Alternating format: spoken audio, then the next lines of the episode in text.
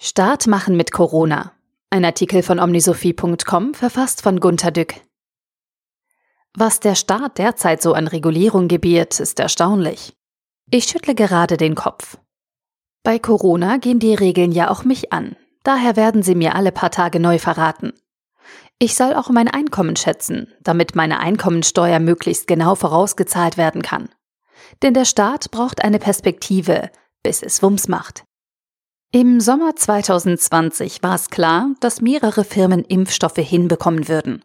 Es fehlten allerdings noch die qualitätssichernden Studien mit vielen Probanden. Man hätte es so überlegen können. 80 Millionen Einwohner brauchen 160 Millionen Impfdosen.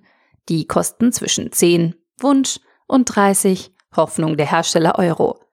Das sind 1,6 Milliarden bis 4,8 Milliarden Euro pro Hersteller. Wir handeln. So, wir schließen mit fünf Firmen einen Deal über je 160 Millionen Dosen zu je, sagen wir, 2,5 Milliarden Euro ab, die wir auf jeden Fall schnellstmöglich lieferbar haben wollen, egal ob sie dann zugelassen werden oder als nicht wirkungsvoll verworfen werden. Die Produktion und der vorher nötige Aufbau der Massenproduktion soll sofort beginnen, schon im Sommer. Kostet insgesamt 12,5 Milliarden. Das Impfen sollen alle Ärzte und Apotheker übernehmen, soweit das kühlmäßig geht. Impfzentren werden aufgebaut und trainiert. Im Sommer. Nach Lage der Dinge werden dann Anfang 2021 die meisten georderten Impfdosen nicht gebraucht. Es sind vermutlich zu viele, zu wenig wirksame oder immer noch nicht zugelassene. Die schmeißen wir weg und verhandeln bei voraussichtlichem Wegschmeißen im Winter noch Rabatte für nicht mehr produziertes. Der Verlust? Maximal 10 Milliarden Euro von den vereinbarten 12,5 Milliarden Euro. Liebe Leute, das ist viel Geld. Aber Peanuts gegen das, was wir jetzt an Geld, Jammer, Toten, Long-Covid-Schäden und Freiheitsentzug zahlen. Vorgestern gab es Schnelltests bei Aldi und Lidl. Das gibt es? Ohne Start? Es sollte 21,99 Euro fürs Fünferpack, also 4,40 Euro pro Test kosten. Die Tests waren um 8.10 Uhr überall ausverkauft. Aber bei den Masken gab es diesen kurzen Engpass ja auch. FFP2-Masken gibt es heute überall für 99 Cent.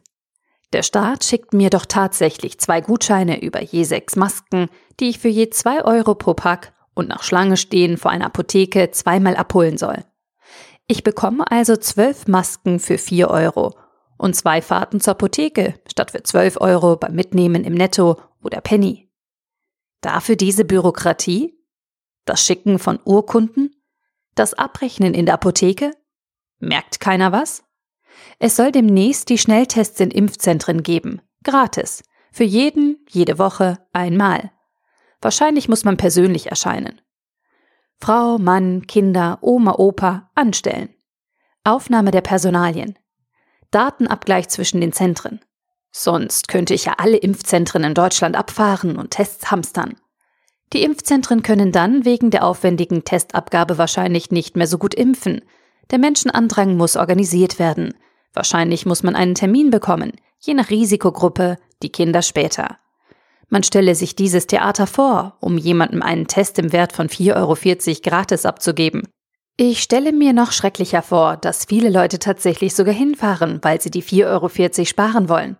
Ein Pkw kostet 25 Cent pro Kilometer. Also fährt man wahrscheinlich mehr als 18 Kilometer hin und zurück, um 4,40 Euro zu sparen. Dann leisten wir uns jede Menge Ethikdiskussionen, von denen viele wie Neiddebatten geführt werden. Darf man generell Vorteile haben? Warum dürfen Geimpfte oder soeben schnell getestete in Museen, aber ich nicht? Warum dürfen Autos mit Schneeketten bei Eis fahren und andere nicht? Es kann sich doch nicht jeder teure Schneeketten leisten. Wollen wir den Südländern sagen, dass der Tourismus und auch ihr kollektiver Wohlstand ausfallen muss, bis der letzte Impfwillige geimpft ist? Dürfen dann die Nicht-Geimpften nie Urlaub machen? Oder müssen die erst aufwendig für 4,40 Euro an der Grenze schnell getestet werden? Wenn sie aber nicht getestet werden wollen, weil das Warten auf das ungewisse Ergebnis schwere psychische Schäden auslösen kann? Darf man den Leuten ihre verweigerte Freiheit nach der Impfung zurückgeben, wenn andere noch nicht geimpft sind? Muss man das nicht sogar? Ist das Ländersache? Darf ein Bundesland Freiheiten einräumen, ein anderes nicht? Das darf es natürlich. Aber darf es das? Abitur und Corona sind absolute Ländersache. Aber es muss gerecht zugehen. Das heißt in Deutschland total gleich. Nur wenn es alle gleich trifft, ist es gerecht. Hausärzte sollen nicht impfen, weil sie wohl betrügen und ihre Privatpatienten zuerst impfen. Betriebe impfen seit jeher gegen Grippe und Zecken, aber die sollen auch nicht impfen, weil sie wahrscheinlich betrügen und Mitarbeiter zuerst impfen. Sie mögen zu all dem andere Meinungen haben, aber sie können doch wohl zustimmen. Wir sind keinesfalls kostenbewusst und überhaupt nicht pragmatisch und absolut nicht zupackend pragmatisch und schon gar nicht selbstverantwortlich ethisch. Die Bürokratie bei den Impfterminen und aller sonstiger Irrsinn verzögert das Impfen wahrscheinlich so sehr, dass es mehr Tote und Wirtschaftsschäden gibt, als wenn man einfach pragmatisch losimpft. Also zuerst jeden, der einen guten Grund angeben kann. Das geht nicht, dann betrügen sie doch alle.